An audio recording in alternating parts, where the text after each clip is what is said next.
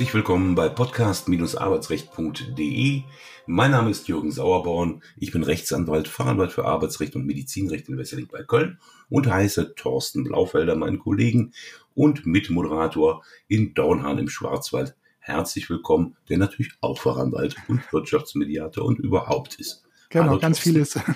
Ganz vieles. Ganz ich vieles. bemühe mich. Ja, wir sind ja, ja mittlerweile in der Folge 61. Wahnsinn. Es ist ein Irrsinn. Ja. Äh, immer darum, deine Bezeichnung etwas abzuändern. Aber ich sollte gar nicht so lange Vorrede machen, weil wir haben uns heute eine Doppelfolge in einer vorgenommen, nämlich, ja. das hätte man gut trennen können, Interessenausgleich und Sozialplan. Aber im Vorgespräch haben wir gerade schon gesagt, ach, was soll man die Leute überlassen?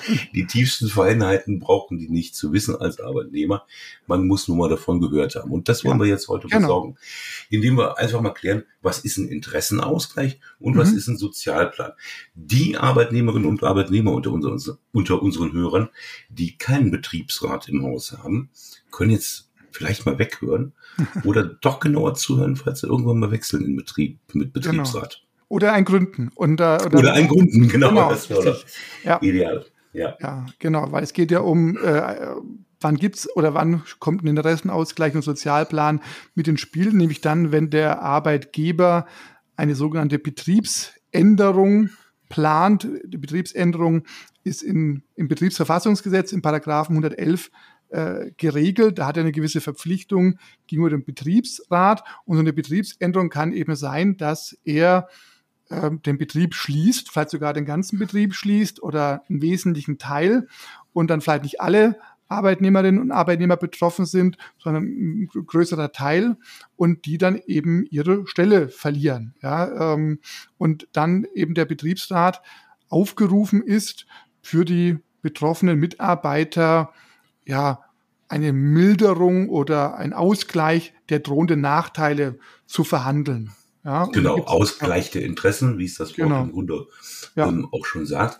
Und der Arbeitgeber ist gehalten, rechtzeitig und umfassend den Betriebsrat zu informieren und sich dann mit ihm auch zu beraten, wie genau. geht man, äh, wie, wie kommt man da miteinander aus der Sache raus. Richtig. Da geht's ja um die Frage, ob was gemacht werden mhm. soll, was gemacht werden soll, wann es gemacht werden soll und äh, gegebenenfalls auch, äh, wie viel, ne, der ja. Umfang der ganzen Geschichte. Genau, das, und das ist das, was auch dann Einfluss findet in diesen Interessenausgleich. Sozialplan, da geht es dann eher um den, den Nachteilsausgleich.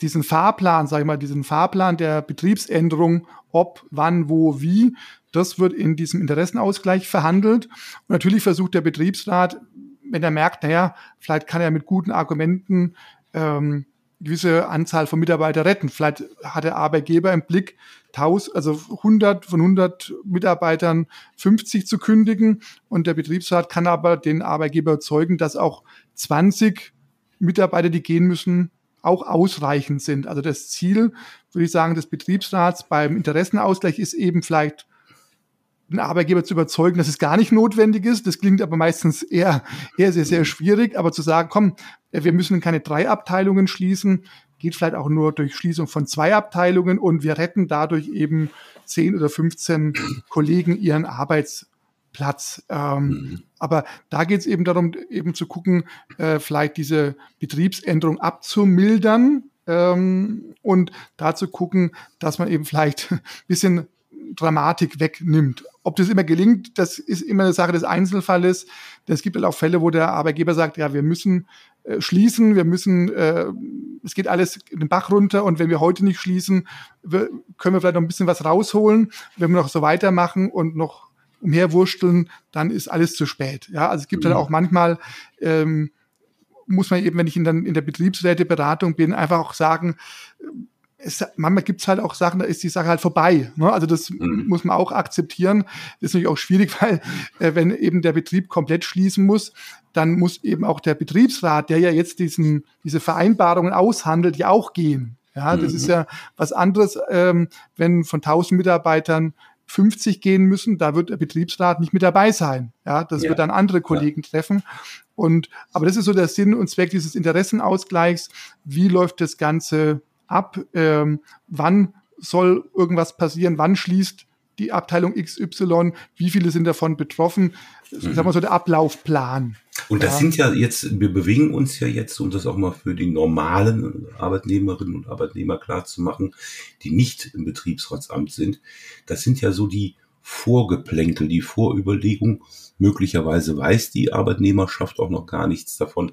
Ja. Äh, manchmal nur durchs Buschfeuer und äh, es ist ja ein Initiativrecht äh, des Arbeitgebers, äh, Interessenausgleich abzuschließen, aber rechtlich verpflichtet äh, tatsächlich, wenn er das nicht möchte, ist er nicht. Ne? Also genau, also er muss, er muss äh, zum Schluss, am Ende des Tages muss er den Abschluss des Interessenausgleichs ernsthaft versucht haben. Mhm. Also das muss ähm, auch unter Zuhilfenahme dieser sogenannten Einigungsstelle.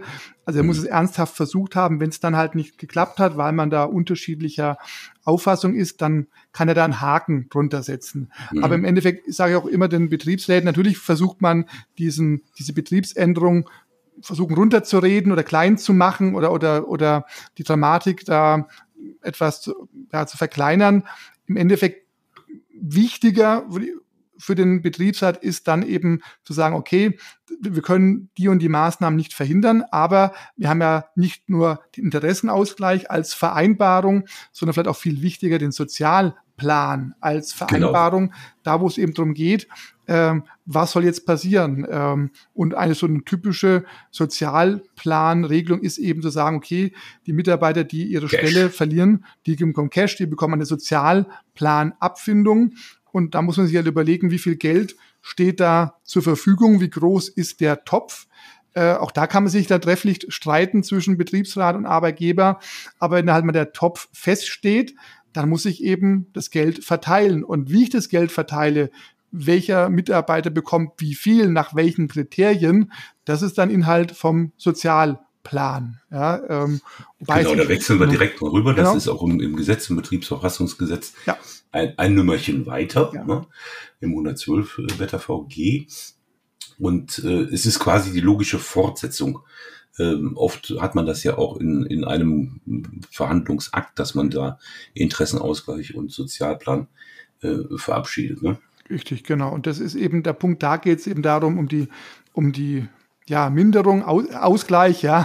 Ausgleich schafft man meistens nicht. Es geht um die Minderung, weil die Frage ist ja, man kämpft ja auch erstmal um die Frage, welche, wie hoch ist das Volumen des Sozialplans, weil wenn ich nicht weiß, was ich zur Verfügung habe, kann ich das Geld äh, schwer verte äh, schwierig verteilen. Und es geht dann auch oft auch wieder um die Frage, äh, derjenige, der mehr brutto verdient, derjenige, der länger dabei ist, derjenige, der vielleicht auch älter ist, kann vielleicht sich Hoffnung machen, dass seine Sozialplanabfindung größer ist als Mitarbeiter, der erst seit fünf Jahren oder zwei Jahren dabei ist und vielleicht erst 25 Jahre alt ist. Also da geht es eben auch wieder um diese Sozialdaten und diejenigen, die halt sozial Schutzbedürftige sind, sollen dann im Ergebnis auch mehr bekommen. Aber wie man das verteilt, da habe ich gesagt, das ist Vereinbarungssache zwischen äh, Betriebsrat und Arbeitgeber.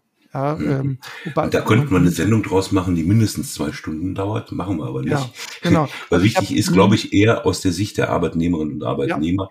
Ja, genau. Ähm, A, sollte man wissen, äh, wenn man die Kündigung bekommen hat, dass es einen Sozialplan gibt. Ja. ja, also Kontakt zum Betriebsrat wäre da sicherlich nicht falsch. Ja. Äh, B, sollte man sich im Vorfeld des Anwaltsgesprächs eine Kopie besorgen. Das mhm. ist nicht selbstverständlich, ne? Denke ja. ich, geht hier, geht hier auch so, äh, damit man weiß, worüber man spricht. So. Und dann ist natürlich die Frage, äh, wie verhält man sich mit so einer Sozialplankündigung? Ja, genau. Also im Endeffekt ist es ja so, was man vielleicht noch ergänzen muss, nicht, dass jetzt ein falscher Eindruck entsteht. Ja. Ähm, eine Betriebsänderung kann durchaus auch vorliegen, wenn der Arbeitgeber die Entscheidung trifft, den Betrieb zu verlagern. Also nach dem Motto mhm. äh, von Stuttgart nach München. Ja, ja, auch das ist eine Betriebsänderung. Auch die hat natürlich auf die Beschäftigten Einfluss, denn ihr Arbeitsort ist woanders das ist ja ähm, eine qualitative Steigerung, oder? Genau. Und da ist es eben, da ist eben so, äh, dass es dann halt nicht um Kündigungen in erster Linie geht, sondern die Frage, naja, wie komme ich von Stuttgart oder aus dem Stuttgarter Raum nach München? Da geht es dann um eben Fahrtkosten, Entschädigungen, Umzugsbeihilfen. Aber im Prinzip geht es in dem Fall nicht um Kündigungen, also so gibt es eben verschiedene Arten von Betriebsänderungen, aber die, die eben die größte Dramatik und die größte Problematik hat, sind eben, wo es um Kündigungen äh, geht, wo der Arbeitnehmer dann auch nach Abschluss der Verhandlungen damit rechnen muss, so, jetzt wird, wird auch der Betriebsrat zur Kündigung angehört und wenn die, diese Anhörungen auch durch sind, dann geht der Personaler umher und verteilt ähm, die Kündigungen. Und dann heißt es mhm. natürlich genauso wieder, wenn ich gegen die Kündigung klagen möchte, äh, dass ich da die drei Wochen Frist beachten muss. Ja, ähm, aber das Gute ist eben, wenn ich die Klage verlieren sollte ähm, und ich habe einen Sozialplananspruch in Höhe von 10.000 Euro, der würde mir nicht verlo verloren gehen. Die 10.000 Euro, die habe ich quasi sicher, weil dieser Anspruch ergibt sich aus dem Sozialplan. Ähm, mhm. Aber vielleicht ist und ja mein ist auch Ziel, einklagbar. Genau, genau. Und, aber vielleicht geht es ja darum zu sagen, nö, ich möchte gar keine 10.000 Euro haben. Ich finde, die Kündigung ist ungerecht und, und unberechtigt und ich möchte weiterarbeiten. Da soll doch jemand anders kündigen. Das kommt immer, immer darauf an, ähm, wie die Interessenlage bei jedem Einzelnen ist. Es gibt vielleicht auch sicherlich Arbeitnehmer, die sagen, ich wollte da, ich, ich wäre kurz davor gestanden, selber zu kündigen, weil ich da nicht mehr arbeiten möchte. Zum Glück habe ich es nicht gemacht. Zum Glück kam die Arbeitgeberkündigung. Ich nehme die, nehme die Abfindung mit und wechsle zum anderen Arbeitgeber und gut ist. Ich, ich will gar nicht klagen. Ja? Mhm. Nur, nur wenn ich eben klagen will, dann muss ich die drei Wochen Frist ähm, im Blick haben. Und da gibt es jetzt was ganz was Gemeines, was einem auch als Anwalt, als Arbeitnehmeranwalt den Kündigungsschutzprozess etwas verhageln kann. Bestimmt Ausschlussfristen. Ausschlussfristen, das, nee, das, das, würde, äh, das würde ich bei der, bei der Klage, bei der Kündigungsschutzklage gar nicht äh, meinen, sondern eben das Thema Namensliste, Interessenausgleich mit äh, Namensliste, die auch ab und zu den ja, gut scherzhaften oder eben den, das Wort Todesliste hat, ja, also ja, genau, ja, ähm, weil man eben sagt, ähm, dass diejenigen Arbeitnehmer, die äh, auf dieser Namensliste vom Betriebsrat und vom Arbeitgeber da draufgepackt worden sind, ähm, haben schlechtere Karten beim äh, ja, Durchprozessieren ihrer Kündigungsschutzklage, weil normalerweise ist das Schöne für den Arbeitnehmer, der Arbeitgeber muss beweisen, dass die Kündigungsgründe vorliegen. Was wir in der letzten Folge ja gemacht haben, mhm. dringende betriebliche Gründe, Sozialauswahl, kein freier Arbeitsplatz und so weiter. Durch diese Namensliste, auf die man geraten kann, ähm, tritt eine gewisse Beweislastumkehr ein. Jetzt muss der Arbeitnehmer darlegen und beweisen, dass keine betriebsbedingten Gründe vorliegen, die, wo er sagt, ja, woher, woher soll ich das wissen? Ich weiß ja gar nicht, wie und was und der warum. Kriegt die, der kriegt die Namensliste möglicherweise gar nicht. Ja, aber der Arbeitgeber wird ihm dann sagen, er steht da schon drauf und jetzt sag doch du mal, was ich falsch gemacht habe. Und die äh, Aber das weiß man ja nur, wenn man die Kriterien überprüfen kann, derer, die genau. auf die Namensliste geraten sind. Genau, richtig. Aber ja, die, und da wird ja auch schon gemauert. Genau. Aber im Endeffekt wird es dann so sein, irgendwann wird der Arbeitgeber sagen, ähm, ich muss da gar nichts beweisen äh, und diese, diese Beweislastumkehr bei den dringenden betrieblichen Gründen, da kann der Arbeitnehmer oft er hat ja keinen Einblick in irgendwelche Bücher. Also die Entscheidung, die letztlich der Arbeitgeber ja. getroffen hat, hat er aufgrund irgendwelcher Fakten getroffen, die er dann aber eben vor sich liegen hatte und der Arbeitnehmer sagt, hm, ja, war schon ein bisschen weniger los an Aufträgen, aber war es wirklich so schlimm, dass wir gleich zehn Leute kündigen müssen?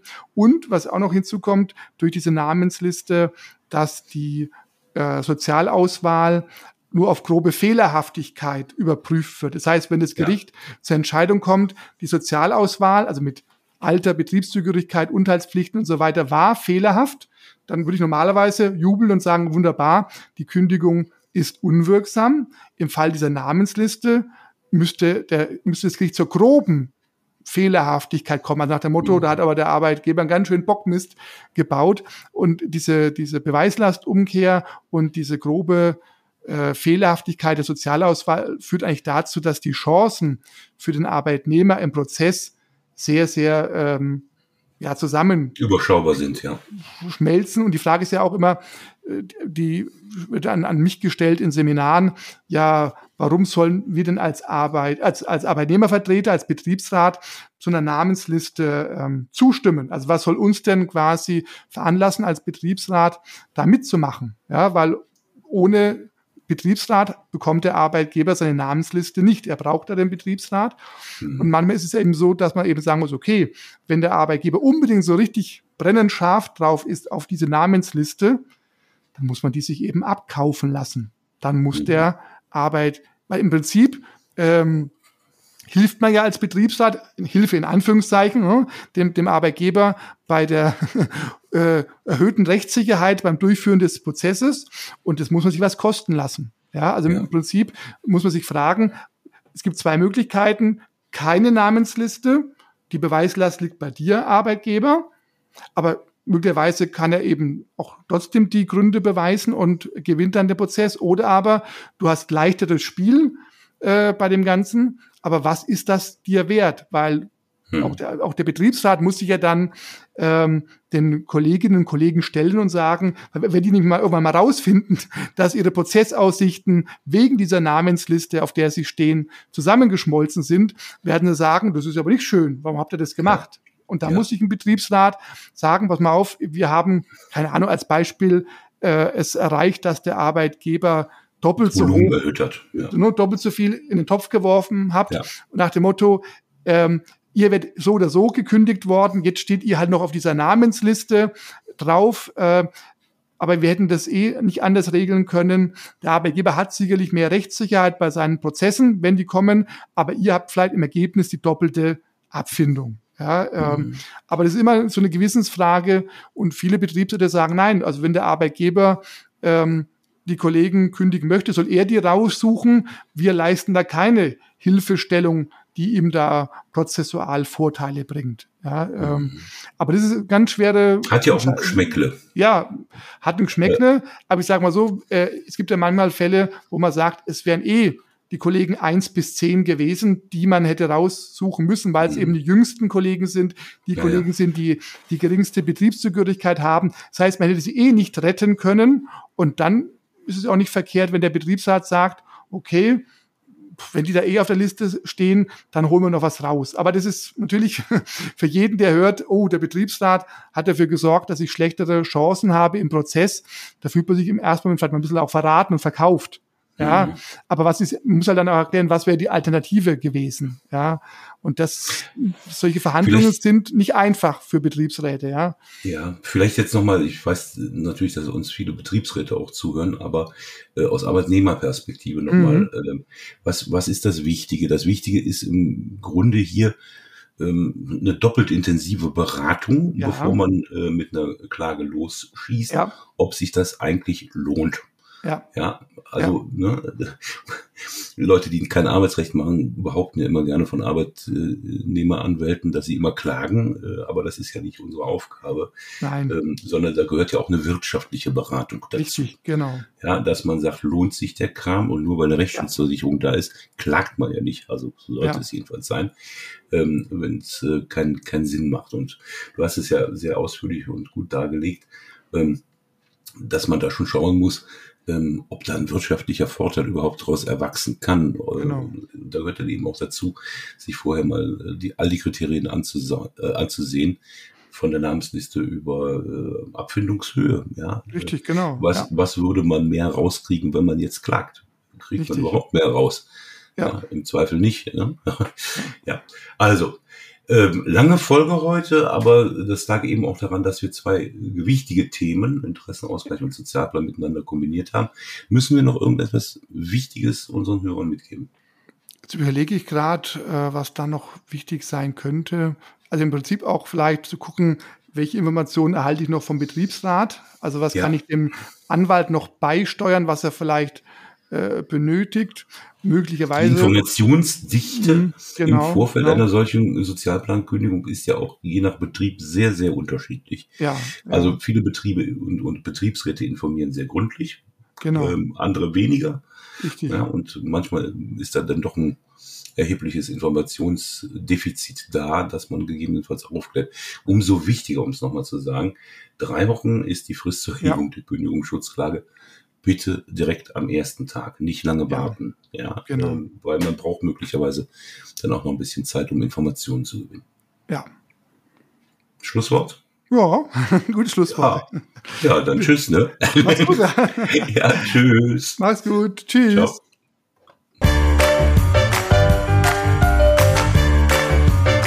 Sie haben eine Kündigung oder Abmahnung erhalten, Ihnen wurde ein Aufhebungsvertrag angeboten oder Sie haben ein anderes arbeitsrechtliches Problem, dann wenden Sie sich gerne an die bundesweit tätigen Kanzleien der Moderatoren dieses Podcasts die Rechtsanwälte und Fachanwälte für Arbeitsrecht Jürgen Sauerborn oder Thorsten Blaufelder, die Sie im Internet unter www.sauerborn.de oder www.torsten mit th-blaufelder.de finden.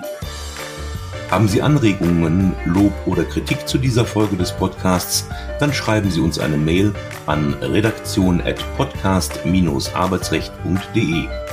Wenn Ihnen dieser Podcast gefällt, dann abonnieren Sie uns über die bekannten Podcast-Plattformen und bewerten Sie uns. Wir wünschen Ihnen einen angenehmen Arbeitstag.